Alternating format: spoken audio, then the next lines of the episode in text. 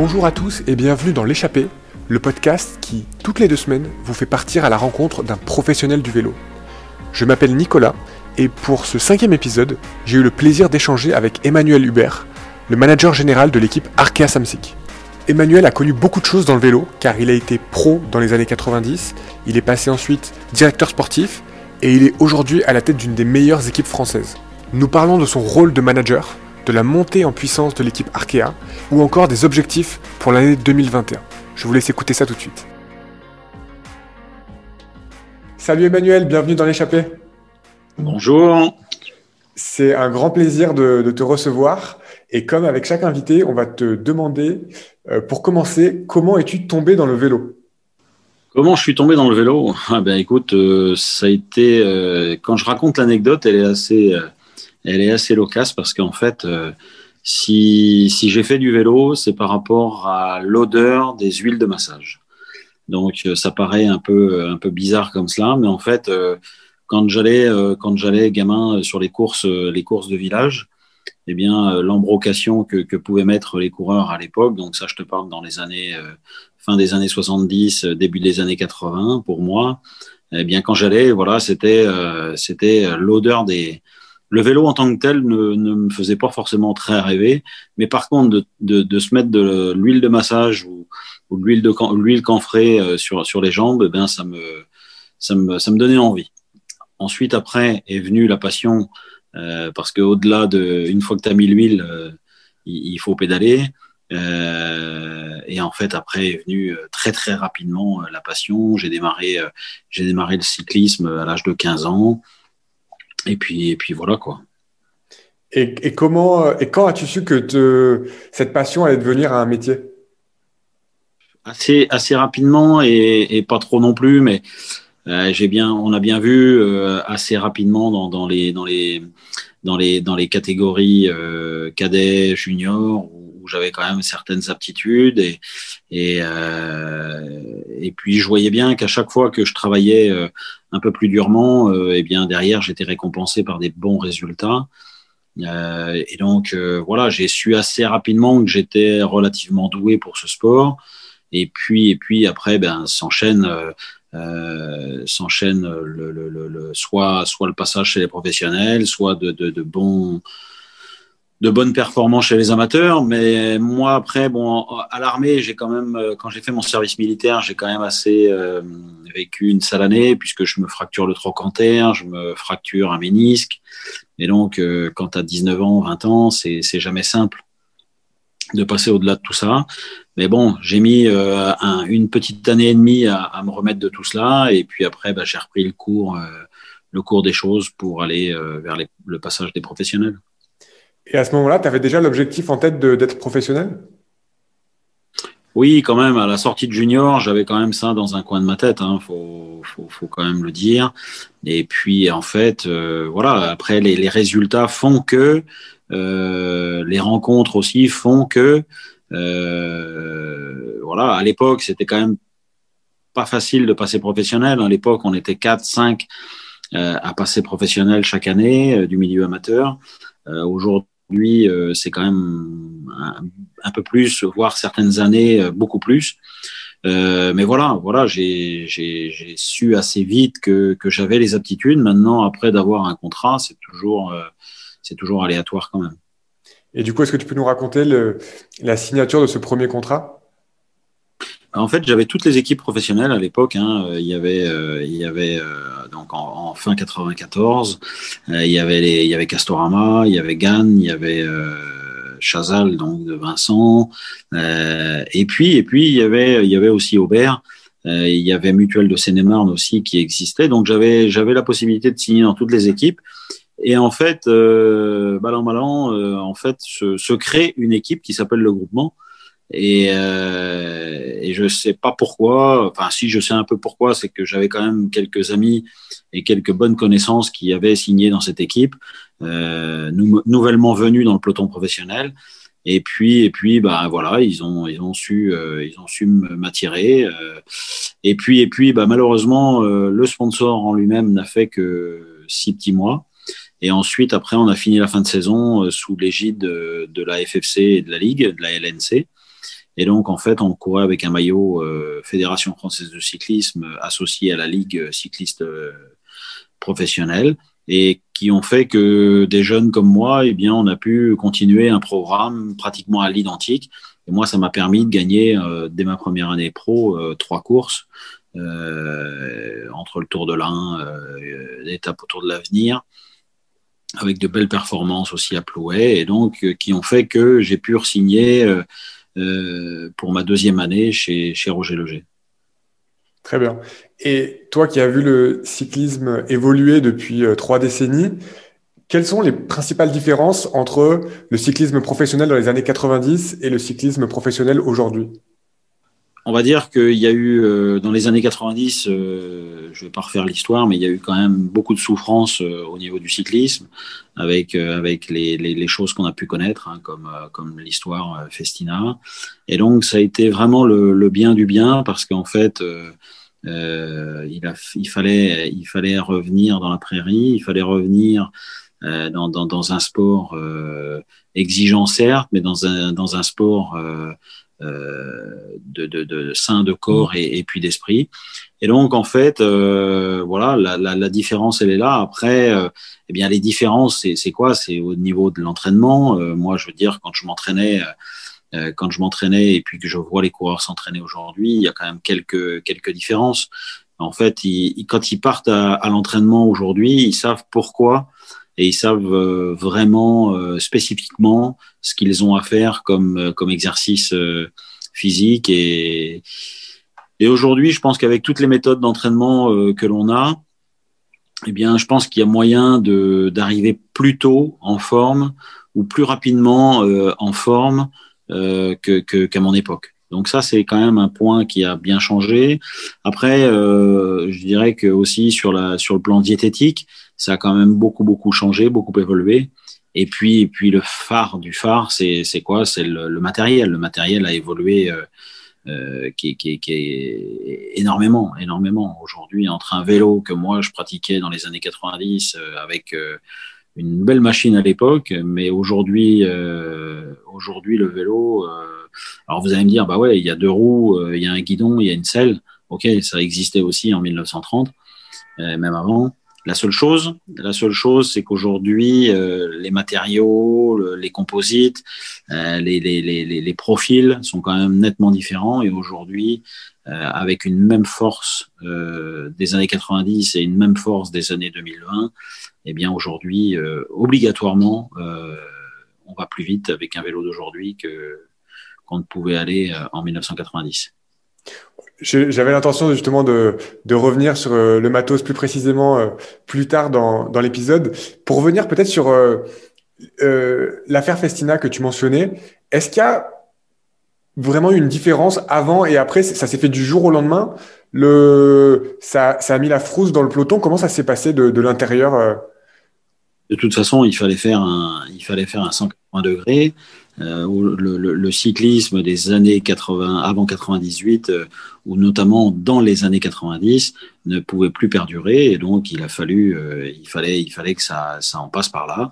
Et je pense que le cyclisme aujourd'hui peut s'enorgueillir et de, faire, d'avoir fait le job, contrairement peut-être à plein d'autres sports où où, aujourd'hui, eh bien, il y a peut-être encore certaines choses. Et euh, alors que le cyclisme a quand même fait table rase, euh, il y a eu beaucoup, beaucoup d'aveux, beaucoup de choses qui ont pu changer. Et ça, je pense que, que le cyclisme aujourd'hui, et notamment les champions du moment, eh bien, on, on, on, fait quelques aveux et, et, je pense que ça a permis justement de, de revenir dans un, dans un cyclisme le, le, le, le plus, euh, le plus exact possible. Et tu penses qu'il y a encore des progrès à faire ou euh, aujourd'hui on est arrivé à un niveau euh, On peut toujours faire des progrès, on peut toujours. Je crois que il y a, y a, y a, il y a quelqu'un qui dit souvent, et pour ne pas le nommer Roger Leger, qui dit toujours faut laisser la lumière allumée. Et je pense qu'il faut garder la lumière allumée justement pour, pour toujours, pour toujours veiller au, veiller au grain et, et je pense que beaucoup de sports devraient, devraient copier sur le cyclisme. Ouais, bien sûr. Et du coup, tu, as fait, je crois, trois ans pro dans les années 90. J'arrête sur un coup de tête, j'arrête sur un. Il y, a des choses qui me plaisaient, des, choses qui me plaisaient pas. Après, voilà, c'est, ça fait partie de l'histoire. Et aujourd'hui, euh, si j'avais, euh, si j'avais fait beaucoup plus longtemps, peut-être que je serais pas là où je suis aujourd'hui. Peut-être que j'aurais fait les choses différemment. Et donc voilà, je, pense qu'il y a, il, faut tirer du positif à chaque, à chaque fois, à chaque situation. Et, euh, et, aujourd'hui, euh, je suis euh, fier d'avoir fait ce que j'ai fait et je suis fier de, de, de ce que je fais aujourd'hui. Et du coup, tu as toujours, tu es toujours resté dans le vélo suite à ta carrière pro? Qu'est-ce que tu as fait après? Quand j'ai arrêté en 98, euh, justement, euh, je me suis complètement déconnecté du cyclisme. J'ai été bossé, euh, j'ai été bossé. Donc au départ, euh, bon, ma formation première, c'est c'est euh, c'est dans la représentation, dans le, donc le commercial. Et donc en fait, j'ai été embauché par un par un ami sur la région rennaise au départ pendant un an et demi. et je vendais des, des planchers chauffants rafraîchissants. Et donc, euh, pour les maisons, les maisons neuves, euh, les maisons euh, qui étaient en construction. Et donc, ça me plaisait bien, le commerce me plaisait bien, et j'avais une belle prospection, j'avais de belles signatures aussi également. Et puis ensuite, après, la vie a fait que j'ai déménagé et, un dénommé Christian Feniou m'a appelé dans, dans, dans, l'année, dans les années 2000-2001 pour me dire Manu, euh, euh, j'ai peut-être un truc pour toi. Est-ce que ça te plairait de développer, euh, développer la partie diététique dans le labo Fenyu, hein, laboratoire Fenyu, qui aujourd'hui est, est, toujours un partenaire identitaire sur la sur la phytothérapie euh, chez nous dans l'équipe Arkea Samsic. Mais voilà, Christian m'a tendu la main et puis, euh, puis petit à petit, bah, on a monté un bon réseau. Et ensuite, après, je suis revenu, euh, puisque j'avais toute la partie est de la France, et après, je suis revenu en Bretagne pour aussi développer, l'accompagner avec Patrice Mallard, qui était le directeur commercial à l'époque développer toute la partie diététique, donc Fenu Multisport. Et là, bien ça me bottait, ça me bottait. Et puis, et après, bah, ça s'arrête. Ça s'arrête en 2005, euh, ou tout du moins fin 2004, où là, euh, je, prends, euh, je prends les rênes chez Agritubel. Et du coup, quelle a été cette opportunité? Est-ce que tu peux nous raconter un peu ce retour dans le vélo? Ben voilà, en fait, j'ai l'opportunité de revenir dans le vélo. Je rencontre une belle personne avec José Farnès, le PDG, le PDG de l'entreprise Agritubel. Euh, ça match assez rapidement. Et puis euh, lui euh, eh bien a des, des points communs. C'est un, un gagneur. Il a envie d'emmener son entreprise son équipe sur le Tour de France et puis bah moi accompagné accompagné de collègues eh bien on, on, relève le challenge et on emmène l'équipe jusqu'où on pouvait l'emmener c'est-à-dire au, au, plus haut de, de ce qu'on nous donnait comme moyen et en l'occurrence, sur les cinq années de partenariat, euh, l'équipe Agritubel a quand même fait quatre fois le Tour de France. Et, et du coup, pourquoi l'histoire s'est arrêtée au bout de cinq ans?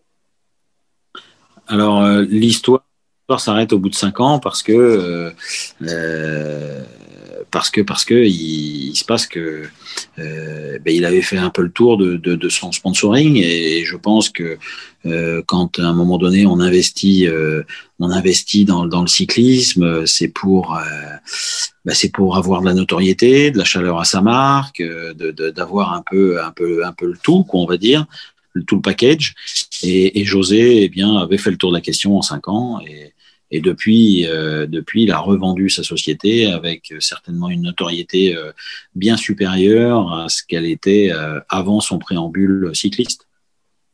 Et donc là, tu passes directeur sportif dans une autre équipe en 2010, Bretagne Schuller, l'équipe qui est aujourd'hui Arkea Samsic. Est-ce que tu peux nous raconter un peu l'évolution depuis maintenant 11 ans? Alors, alors c'est le début, euh, c'est le début de cette, euh, cette, aventure. Il se passe que, il se passe que cette aventure euh, démarre donc en 2010. Euh, moi, à l'époque, je ne suis que directeur sportif. Et puis, et puis, en fait, euh, moi, j'ai, j'ai, je nourris aussi euh, quand même quelques ambitions. C'est d'emmener, euh, d'une part, les coureurs au plus haut de ce qu'ils peuvent à l'époque. Et, et j'avais vraiment un bon noyau, des, bons, des bons garçons. Et puis, petit à petit, l'aventure progresse. Et puis, jusqu'en en 2014, où là, je prends carrément les rênes, les rênes de l'équipe. Donc en tant que en tant que en tant que patron et donc il se passe ce qui se passe c'est-à-dire l'arrivée l'arrivée de Fortuneo et qui a fait que bah, ça évolue euh, petitement chaque année, mais jusqu'à une très belle évolution, jusqu'à aujourd'hui, l'équipe Arkea Samsic qui qui est, mondialement reconnue. Et donc, est-ce que tu peux nous, expliquer quel est ton rôle de manager général de l'équipe? Alors, un, rôle de manager général, euh, je serais tenté de dire, euh, bon, la première des causes, la première des causes, c'est euh, de trouver, c'est de trouver le, le, plan financier. Ça, euh, je veux dire, c'est sans, sans, les finances et, je remercie euh, encore aujourd'hui tous mes partenaires, euh, les partenaires types, bien évidemment, Arkea et, et Samsic, mais, mais tout ce qui va avec, c'est-à-dire du vélo, que ce soit le gendre, que ce soit Ecoy, que ce soit ouais, Canyon, hein, comme j'ai dit, mais voilà, il, ça c'est le vrai, vrai du rôle du manager, c'est d'aller chercher les finances. Et puis, c'est comme dans toute entreprise, c'est de créer du lien, du lien, euh, d'avoir un vrai rôle de, de, de, de managérial, c'est-à-dire euh, de trouver euh, de trouver les bonnes places pour chaque personne euh, que l'on peut embaucher, et puis, à un moment donné aussi, on peut aussi, parce qu'on est quand même des, des, des, structures où on peut être malléable, c'est à un moment donné que si on s'aperçoit que la, la, la, la, personne euh, eh bien, pourrait être beaucoup plus efficace dans, une autre, euh, dans un autre domaine, eh bien, c'est de pouvoir être euh, changeant et puis euh, d'avoir des personnes interchangeables. Et moi, comme je dis toujours, que ce soit mes directeurs sportifs, aux secrétaires, aux comptables, à, tout le monde, à tout le monde, on est quand même des structures où, où c'est très très bien organisé. Hein. Faut, on est structuré comme une réelle entreprise et ce sont des entreprises, hein, euh, les équipes cyclistes aujourd'hui. Mais moi, je pense que quand il y a un trou, ben faut le prendre à un moment donné, même si c'est pas ton rôle. Euh, moi, bon nombre de fois, c'était pas forcément la, la, la, la chose qui m'incombait de faire, le rôle qu'on me demandait, mais euh, on n'a pas le droit de laisser, on n'a pas le droit de laisser un copain euh, ou une collègue euh, ben, dans la mouise. On doit prendre le, on doit prendre ce qu'il y a à prendre et à faire. Et moi, je pense que c'est cela aussi la force d'une vraie euh, équipe cycliste, d'une vraie entreprise. Et puis ça, ben, voilà, c'est ce qui incombe le, manager, le manager. Mais quelle que soit l'entreprise, c'est ce qui lui incombe, c'est-à-dire de, de, de, donner les bonnes, les bons arguments et puis de trouver les bonnes alliances. Et puis que chacun, chacun retrouve son compte à, la bonne place. Et à qui tu reportes, toi? Est-ce que tu as des objectifs euh, annuels? Tu as un board? Alors, non, dans la structure, moi, je suis, je suis président, hein, je suis président de la SAS. Alors, euh, donc, il n'y a pas forcément, il n'y a pas de, on a un conseil d'administration, euh, enfin, un comité directeur. Euh, c'est pas un conseil d'administration. Mais voilà, après, euh, si j'ai des, je rends des comptes, bien évidemment, aux, partenaires euh, sur un comment est, est utilisé le, le, leurs finances. Donc ça, c'est quand même un, un, bon point. Après, moi aujourd'hui, je n'ai pas les partenaires qui influent ou qui, qui me conseillent sur des qui me conseillent sur des recrues ou quoi que ce soit. Je veux dire, ça, c'est chacun son rôle. Et, et aujourd'hui, on a vraiment trouvé euh, toute notre place. Euh, ça m'est arrivé par le passé hein, euh, qu'on puisse influer sur sur des choses et, ça ça me convient pas. Si je veux dire la, la, la seule sanction que peut donner un, un, partenaire à un moment donné si ça ne lui convient pas ben, c'est d'arrêter son sponsoring. Ça pour moi ça reste euh, ça reste comme cela hein. chacun chacun doit avoir sa place. Mais bien évidemment qu'il y a des comptes à rendre aux, aux partenaires sur euh, leurs finances comment c'est utilisé et, et à quel escient et et à un moment donné, si c'était un mauvais escient, je sais qu'il il saurait me le dire, euh, bien évidemment. Euh, mais bon, comme je dis toujours, aujourd'hui, les équipes cyclistes d'aujourd'hui euh, sont structurés comme une entreprise avec un commissaire au compte, hein, euh, avec des experts comptables, avec euh, avec tout ce qui va avec. Hein. Moi, j'ai aujourd'hui un, garçon comme Guillaume Le Tanner qui est directeur général, mais qui fait aussi office puisqu'il a il a quand même plusieurs casquettes de directeur administratif et financier, mais aussi de directeur général. Donc, on va dire que c'est lui, en l'occurrence, qui, met la société au cordeau avec bah, toute l'inhérence euh, à l'administratif et puis la bonne tenue financière, bien évidemment. Le budget de l'équipe provient en intégralité des partenaires? Oui, alors faut savoir que bon, euh, oui, on, est, on ne fonctionne pas comme d'autres sports et peut-être euh, fort heureusement aujourd'hui, hein, euh, on s'aperçoit que, que, les droits, les droits télé, si on va là-dessus, eh bien ça peut être problématique. Hein, il y a qu'à voir le foot aujourd'hui. Nous, nous, nos équipes cyclistes ne vivent uniquement, uniquement de partenariats privés. Et il n'y a pas un peu de price money de alors tout ce qui est price revient aux coureurs cyclistes parce que ce sont eux les acteurs et c'est eux qui ont des prix, des primes euh, par les organisations, les différentes organisations euh, auxquelles ils participent. Très clair. Et donc aujourd'hui, l'équipe, ça représente combien d'employés en comptant les coureurs? Alors en comptant les coureurs plus euh, nos féminines, on arrive, on arrive pas loin d'une petite centaine. Avec le, le staff hors coureur qui est réparti entre les équipes masculines et féminines Le staff se partage entre les deux? Le staff se partage. Alors, euh, parfois, quand il y a un trou quelque part, eh bien, on, on essaye d'interchanger de, aussi ces, ces personnes. Ça arrive relativement rarement parce que euh, bah, les deux entités sont, sont, quand même très bien structurées. Et donc aujourd'hui euh, le personnel euh, qui incombe l'équipe féminine eh bien reste pratiquement le même toute l'année. Et puis masculine également aussi. Est-ce que tu peux rappeler aux auditeurs où est basée l'équipe? Alors l'équipe est basée en Bretagne, hein, euh, je veux dire, euh, parce qu'on est quand même une, équipe à, une forte identité euh, et à une complète identité bretonne. Nous sommes basés à Bru, donc en périphérie de Rennes, donc une dizaine de kilomètres du centre-ville de Rennes. et donc en fait, c'est là l'historique de, l'équipe. à partir du moment où on a eu un service course en tant que tel. Et est-ce que les coureurs sont incités à se rapprocher euh, du, du, QG, entre guillemets, ou est-ce qu'il y a une liberté complète? Comment, comment ça marche? Les, employés sont euh, dans ce centre-là et les coureurs sont répartis partout euh, ailleurs? Non, en fait, euh, le, le, le, cyclisme euh, ne fonctionne pas comme le, un sport collectif. On n'a pas forcément besoin d'être euh, présent autour du lieu administratif. Euh, ça marche d'une façon euh, où, où, le coureur, l'athlète reste dans sa région natale ou tout du moins la région où lui décide. Alors je dis pas que ça serait bien que ça change pas et, et pour justement par rapport à plein de choses, par rapport à des débriefings, par rapport à, à, à tout ce qui est euh, les soins kinés. Euh, euh, ça, ça, serait certainement mieux si on était tous euh, autour d'une de la périphérie du, du, siège administratif. Maintenant, voilà, c'est le cyclisme. Le cyclisme est dans cette dans cette politique là. Euh, c'est compliqué pour que ça change, mais voilà, c'est il y a, y, a, y a, certainement un débat là-dessus euh, sur lequel il faudrait peut-être euh, progresser. Et donc, est-ce qu'il y a des coureurs de la région ou pas du tout? Oui, bien.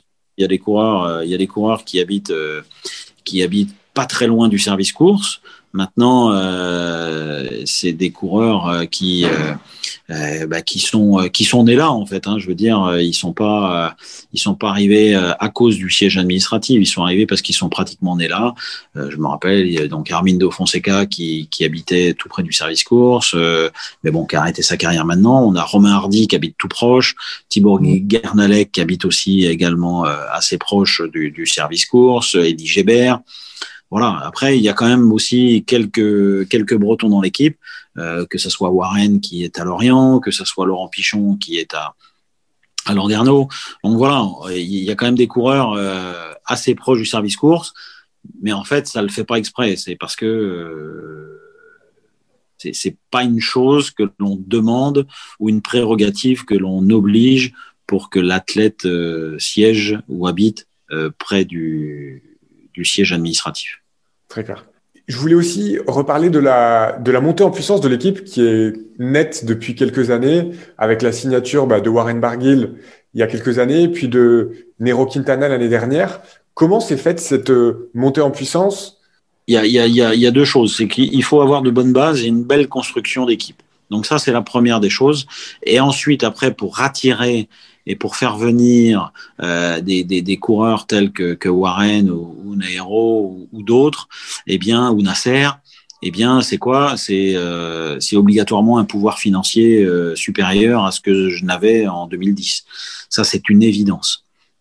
Maintenant, après, voilà, si une équipe est bien construite, il y a possibilité d'attirer des, des, bons coureurs si les finances sont là. Mais si l'équipe est intantiné, un peu moins bien organisé, avec pas trop de, de, de bases très solides, là, même si tu as les finances, c'est pas forcément hyper facile d'attirer euh, des bons coureurs et des coureurs qui se plaisent chez nous. Parce qu'après, tu peux attirer par le finance, mais si c'est mal organisé, eh bien, euh, on peut se dire que que c'est pas forcément euh, pérenne. Par exemple, quel a été le, le pitch Arkea Samsic à Nero Quintana, comment comment s'est faite la signature euh, L'opportunité s'est présentée comment? Bah, ça s'est fait un peu comme euh, comme pour euh, Warren. Hein, je veux dire, c'est c'est au long cours, c'est du travail, c'est aussi d'expliquer le fonctionnement de l'équipe, d'expliquer quel est le projet, d'expliquer comment là où on veut arriver. Et voilà, euh, comment des athlètes comme Nasser, euh, Warren ou, ou, Nairo, et eh bien Singh, c'est voilà, c'est par rapport à un fait. Euh, il faut avoir un projet et puis des choses, des choses, ne pas raconter, ne pas raconter n'importe quoi. Alors quel est ce projet? Bah, le projet, c'est d'emmener l'équipe au plus haut, c'est d'emmener, euh, de gagner le maximum de courses. Et puis le projet, eh bien, ouais, voilà, c'est d'aller au plus haut des cieux et ou de la cime. Et puis, et puis, euh, bah, voilà, de gagner le maximum de courses. Et comme je l'ai dit euh, il y, a, y, a, pas très longtemps, c'est de briller dans un, dans un grand tour. Et je pense que ce soit des garçons comme Nasser, Warren ou, ou Nero, ils ont prouvé auparavant qu'ils pouvaient qui pouvaient briller euh, justement dans les grands tours. Et c'est pour ça qu'on s'équipe aussi d'équipiers qui peuvent les accompagner au mieux du mieux, euh, soit dans la montagne, soit pour les sprints, soit dans les dans les étapes euh, les étapes de plaine pour pour les abriter. voilà comment se construit une équipe et, le projet, voilà, c'est ça, c'est d'aller au, plus haut et puis et puis de toujours euh, donner l'envie à nos partenaires d'aller encore plus haut et puis bien évidemment l'accompagnement financier euh, euh, bah, qui, qui, va avec. L'intégration World Tour est donc toujours en ligne de mire? Alors comme je l'ai dit, hein, moi il ne se fera que par le sport. J'ai été maintes et maintes fois sollicité pour soit racheter des licences, mais non, non, non, non. Moi, si, si ça se fait, ça sera à la pédale. Et euh, parce que pour moi, c'est important. Et puis, bah, faut pas brûler les étapes. Et je pense que si sportivement, à un moment donné, on, ne brûle pas les étapes et que on monte marche par marche, eh bien, à un moment donné, euh, bah, ça va sourire. Et, euh, aujourd'hui, pour notre première année où on s'est lancé le défi d'aller d'aller au plus haut, je pense qu'on a on a quand même réussi une bonne très bonne première année dans notre euh, projet. Pour rappel, vous avez fini deuxième de la catégorie Pro Series, on va dire la division 2 euh, de, du cyclisme professionnel. Et quels sont en fait les critères d'intégration? Il n'y a pas de, on sait qu'il n'y a pas d'accession comme ça peut se faire dans le foot. Quels sont les critères d'accession pour une équipe Pro Series pour monter en World Tour? Euh, Les critères, c'est sur les trois années, euh, puisque ça dure trois ans, hein, les, licences, elles sont attribuées pour trois années. Donc le but du jeu, bah, c'est de finir premier, euh, premier, ou tout du moins d'avoir le meilleur classement sur les trois années euh, à suivre. Et puis, et puis voilà. Et après, bah, il y a ce système de montée-descente. Et, et nous, on finit quand même 14e équipe mondiale. Donc, ça veut dire qu'on est dans le match. Ça veut dire qu'on a quand même sept équipes Pro Tour derrière nous. Donc, si vous finissez meilleure équipe euh, Pro Series sur les trois ans, il y a une accession automatique euh, en World Tour? Exactement. Avec des critères de, de budget à respecter Est-ce que après, il faut remplir toutes les conditions. Il faut quand même avoir un, un, vrai plan sportif, un vrai projet sportif, un vrai, une vraie stabilité financière. Euh, voilà, je veux dire, euh, si, si au bout des trois ans, euh, je veux dire, il y a une équipe bah, qui a fait première tout le temps, mais qui se casse la nénette au niveau financier ou qui perd tous ses coureurs, bah, ça devient problématique de postuler au World Tour. Et si on revient un peu sur cette saison 2020, quel bilan pourrais-tu en tirer? Bah, le bilan que j'en tire, il est positif parce que, je veux dire, on a quand même gagné 12 courses, on gagne la Coupe de France aussi euh, individuelle avec Nasser, donc on pourrait dire que ça fait 13, 13 victoires, on va compter que 12. donc ça, c'était très bien. Et ensuite de cela, eh bien, une, une, une 14e place au classement mondial, toutes catégories confondues. Euh, deuxième équipe française, deuxième équipe française euh, sur le plan mondial, toutes catégories confondues. Donc, je veux dire que l'équipe Arkea Samsic, aujourd'hui, eh bien, on peut dire qu'elle occupe la place. C'est ça le, le, plus beau point de cette année 2020, c'est la, la, le classement final euh, bah, au-delà des, au-delà des, des, courses ou des titres individuels, c'est une évidence que ça, c'est, c'est quand même un, un, bon gage de, de, de, de, de solidité de l'équipe Arkea Samsic, oui, bien évidemment. Et quels sont aujourd'hui les objectifs pour 2021 comme je dis toujours, c'est de gagner le maximum de courses, d'être présent, d'avoir euh, de, vrais objectifs à, haut niveau, à voir le tour. Et aujourd'hui, euh, l'équipe Arkea Samsic doit jouer euh, en haut de l'affiche. Euh, on a su le faire en 2020. J'espère que 2021 sera du, même même agap. Et donc voilà. Après, bien évidemment, hein, on, ne retient on ne retient que les victoires. Et c'est ça aussi qui donne l'émulation dans une équipe c'est la gagne. Et, euh, et je pense qu'on essaye de, de, de, cultiver d'avoir la culture de la gagne au, sein de l'équipe Arkea Samsic. Je pense que c'est un bon leitmotiv et il faut pas se satisfaire de deuxième place ou de troisième, même si parfois euh, deuxième, troisième, quatrième, cinquième dans des très belles épreuves mondiales, eh bien ça, ça fait du, ça fait chaud au cœur. Mais il faut pas se satisfaire que de cela. Il faut, il faut gagner. Il faut gagner. Et aujourd'hui, chez les professionnels, il n'y a plus de petites courses. Toutes les courses sont belles à gagner. Et est-ce qu'il n'y a pas un objectif en termes de nombre de victoires ou être, par exemple, la première équipe euh, Pro Series cette année? Non, je, euh, si d'être premier de la Pro Series, oui, mais euh, je veux dire, au-delà en nombre de victoires, non, c'est jamais fixé parce que parce que j'estime que les coureurs, ils savent ce qu'ils ont à faire, c'est c'est de gagner des courses, comme me dit souvent euh, Nasser ou que ça soit Nairo ou que ça soit Warren, mais ils disent voilà, nous on est payé, euh, on est payé pour gagner des courses, on est gagné pour euh, apporter les meilleurs résultats. Donc il n'y a pas forcément besoin de toujours leur dire il faut gagner, il faut gagner, il faut gagner. Bien sûr, ils le savent déjà plus que plus que bien. Il y, a aussi une, une, assez grosse inconnue pour vous cette année 2021, c'est l'invitation sur le Tour de France on sait qu'il y, a, cette question avec trois équipes en lice entre vous, euh, Total Direct Energy et BNB euh, euh, Hotel, avec seulement pour l'instant deux, deux, équipes qui seront invitées. Est-ce que toi, tu as déjà eu plus de, news là-dessus? Est-ce que. Non, j'ai pas de news news. Euh, après, j'ai vu, euh, comme tout à chacun, j'ai vu, euh, j'ai vu les, les, demandes. donc moi, pour moi, c'est très bien. Maintenant, après, je tiens à rappeler que, que l'équipe Arkea Samsic bah, finit 14e équipe mondiale.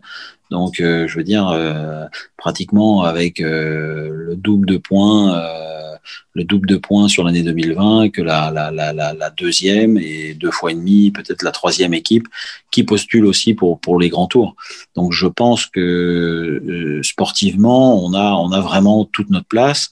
Euh, c'est comme euh, pour participer, je veux dire, à un club de foot. Hein, quand on participe à la Ligue des Champions, on se fie au classement de l'année d'avant, et donc il faut, il faut aussi quand même faire valoir le sportif, euh, le sportif existant. Et aujourd'hui, l'équipe Arkea Samsic a, a, toutes les valeurs euh, pour justement briller sur les grands tours. Maintenant, après, moi, ça me satisfait encore plus si jamais les trois équipes bah, sont, sont prises sur le, le, le, grand tour, le Tour de France. Pourquoi? Parce qu'il faut aussi soulever le cyclisme national, il faut aussi, il faut aussi être présent et, et je pense qu'aujourd'hui, eh bien ces trois équipes, ben ça tient la route, quoi. Je veux dire, on a, on a vraiment trois belles structures. Et quand est-ce que vous serez fixé là-dessus? Je ne sais pas. La date, je ne la connais pas. Moi, c'est clair. Est-ce que les résultats en début d'année seront euh, importants?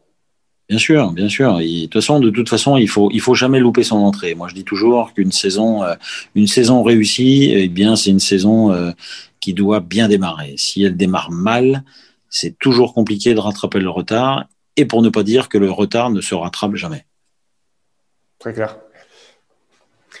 On a déjà parlé du coup en début de, discussion de, matos. Moi, il y a une question qui m'intrigue toujours en tant que néo passionné de, vélo. Est-ce qu'il y a des différences en termes de compétitif sur le, matos entre une équipe et une autre? Au niveau, par exemple, pour le Tour, par exemple, on va prendre les, les 22 équipes qui prennent le départ du Tour de France. Est-ce qu'il y a des équipes qui sont avantagées par leur vélo euh, par rapport à d'autres? Alors avantagé, euh, je serais tenté de dire que peut-être, peut-être, peut-être, parce qu'aujourd'hui, euh, bah, chaque vélo, on va dire qu'il ne se ressemble pas. Euh, et je pense que moi, je le pratique, mais en, recherche et développement.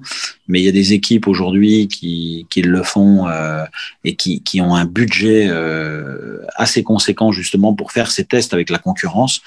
Et ouais, il y a quand même quelques différences. Alors même si c'est minime, mais à ce niveau-là, euh, eh bien c'est pas minime parce que euh, je veux dire entre deux personnes euh, de la même force avec un vélo différent et si justement il y a un petit un petit gap entre deux vélos, eh bien euh, de la même force fera que. Euh, mais voilà, oui, je pense qu'il y a quand même des petites petites différences. Mmh. nous aujourd'hui, on, on, pâtit vraiment on pâtit vraiment d'un très très bon matériel, euh, je veux dire entre les cadres Canyon, le matériel Shimano, euh, euh, on, touche presque le graal du, vélo aujourd'hui et d'ailleurs les coureurs en sont vraiment très très très très satisfaits.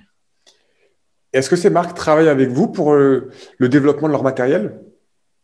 Oui, il y a, y, a, beaucoup de, questions. Après, euh, voilà, je pense que chaque retour, le retour d'un sportif de haut niveau, et puisque c'est quand même des cadres et des vélos euh, complets qui sont quand même destinés au commun des mortels, euh, eh bien, je pense que justement, le retour de professionnels, à partir du moment où c'est approuvé et éprouvé par nos coureurs cyclistes professionnels, eh bien obligatoirement le le, le, le, cyclo ou celui qui, qui l'utilise euh, plus occasionnellement eh bien se trouve hyper satisfait de ses vélos.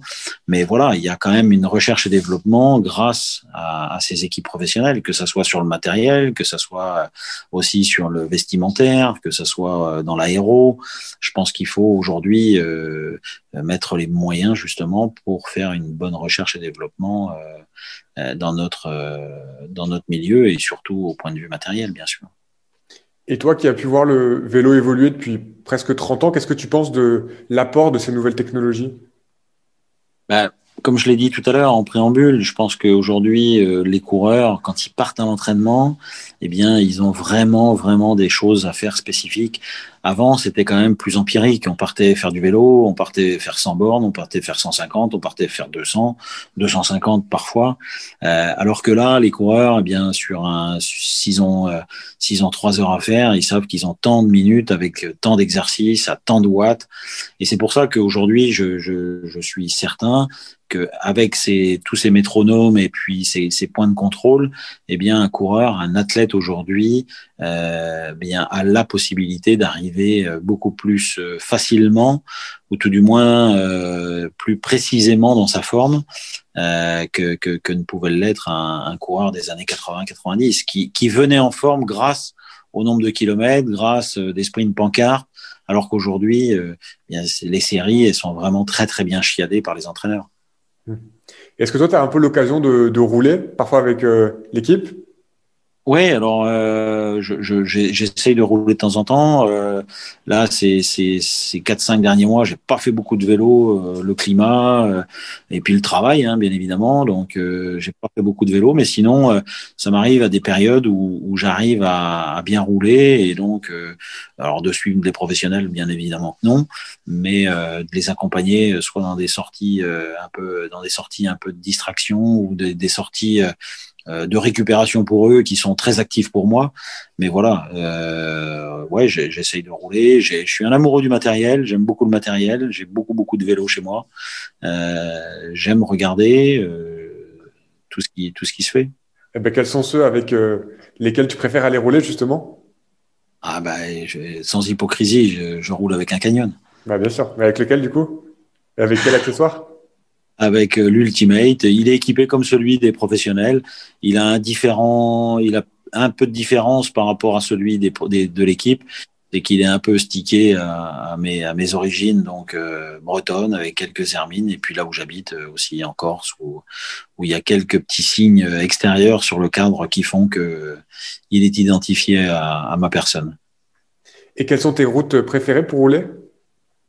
Bah, chez moi, chez moi, j'habite en, j'habite en Corse. Hein. Bon, faut savoir que moi, je, j'y suis quand même peu, hein, parce qu'une vie de manager, c'est dans une année normale, hein, pas 2020, mais dans une année normale, c'est à peu près 220 nuits euh, à l'extérieur de la maison. Donc, euh, quand on sait qu'il y en a que 360 euh, ou 365 dans une année, donc c'est quand même beaucoup, beaucoup à l'extérieur. mais voilà, dès que je rentre, oui, mes, mes routes favorites sont, sont ici. Ouais.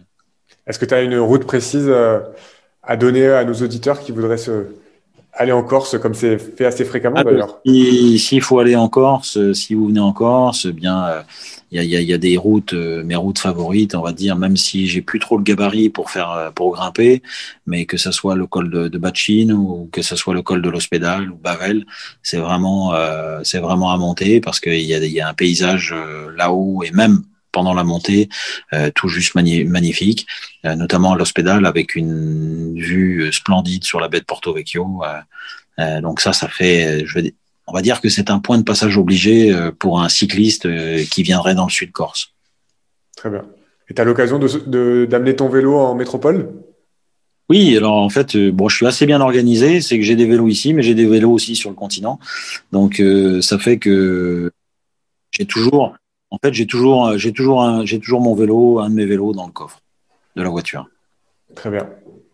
Mais Emmanuel, on, arrive euh, à la fin de la discussion. J'ai peut-être deux dernières questions pour toi. La première, c'est si tu étais nommé président de l'UCI demain, quelle serait ta première grande décision?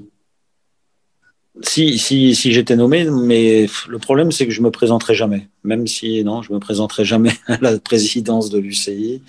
Et si j'avais, euh, si j'avais quelque chose, si j'y étais, si imaginons que j'y étais, euh, je sais pas, j'ai pas, j'ai, là comme ça, tu me prends un peu au dépourvu. Euh, euh je pense que, ouais, voilà, je pense qu'il faut, il faut quand même penser à, à, à, nos jeunes coureurs. Il faut penser parce qu'en fait, on regarde toujours le haut de la pyramide, mais je pense qu'il faut surtout pas oublier la base et, et, et les coureurs qui deviendront champions. Et donc, il faut vraiment aider euh, justement euh, la base. Euh, je pense que ça, ce serait certainement mon leitmotiv. Mais après, on va dire que ce serait peut-être plus le rôle euh, bon, que, que, que, l'UCI soit, soit partie prenante là-dedans, ok, mais après, ce serait peut-être plus aux fédérations nationales sur lesquelles ça doit euh, orchestrer, euh, sur lesquelles ils doivent orchestrer justement un, un bon protocole avec, avec les jeunes athlètes. Très bien. En parlant justement d'athlètes, ma dernière question, c'était en dehors de tes trois têtes d'affiche que sont Warren, Nero et Nasser, est-ce que tu pourrais nous donner un coureur à suivre en 2021 et coureur euh, avec un E et sans E Alors des coureurs de chez moi ou des coureurs euh, Pas forcément. Bah, en fait, je, vais en citer un de chez moi. Euh, j'espère qu'il sera à suivre en 2021 parce qu'il a vraiment pas eu de bol et de chance en 2020. C'est Eli, Eli Gébert, sur, sur lequel on, on, mise beaucoup. Moi, je sais que c'est un coureur euh, attachant. C'est un coureur qui a énormément de valeur, qui a un bon, euh, un bon, euh, un bon moteur au niveau, comme on, peut appeler ça dans, dans, notre milieu et dans notre jargon cycliste. Donc Eli, je compte beaucoup sur lui en 2021. Après, bah après, je vais faire un peu de chauvinisme. J'espère un, une très belle année pour pour Valentin, pour Valentin Madouas, coureur que je connais depuis le berceau. Donc euh, donc j'espère que ce sera une bonne année pour lui en 2021. Et après, donc en coureur avec un E, euh, bah, je pense que je pense qu'il y a, il peut y avoir de très belles surprises. Alors notamment chez nous, euh, la continuité justement. Euh, de, de, de, son apprentissage, c'est Marie-Morgane Ledinf. Je pense que Marie-Morgane, euh, elle, est, elle est faite pour le cyclisme, elle est d'un naturel euh, très vite au sprint. Euh, donc voilà. Après, je pense que voilà. Et puis après, euh, après, bah, je vais en citer deux de chez nous. Et puis une, une Sandra Lenevez qui qui qui peut euh, qui peut encore surprendre et qui est même si elle a, elle est un petit peu âgée, elle arrive dans la compétition cycliste professionnelle un, peu, un peu plus âgée que les autres mais je pense qu'elle est, on n'est pas au bout de nos surprises avec Sandra. Sandra a vraiment de, de, très belles, très belles, mmh. très bonnes aptitudes dans la montagne. Très bien. Bah, Emmanuel, merci euh, énormément pour ton temps. Excellente saison 2021, le maximum de réussite. Et, marche, euh, et à très bientôt. Au revoir. Merci. Merci à tous pour votre écoute. J'espère que cet épisode vous a plu. Et je vous dis à dans deux semaines pour le prochain épisode de l'échappée. Bonne journée.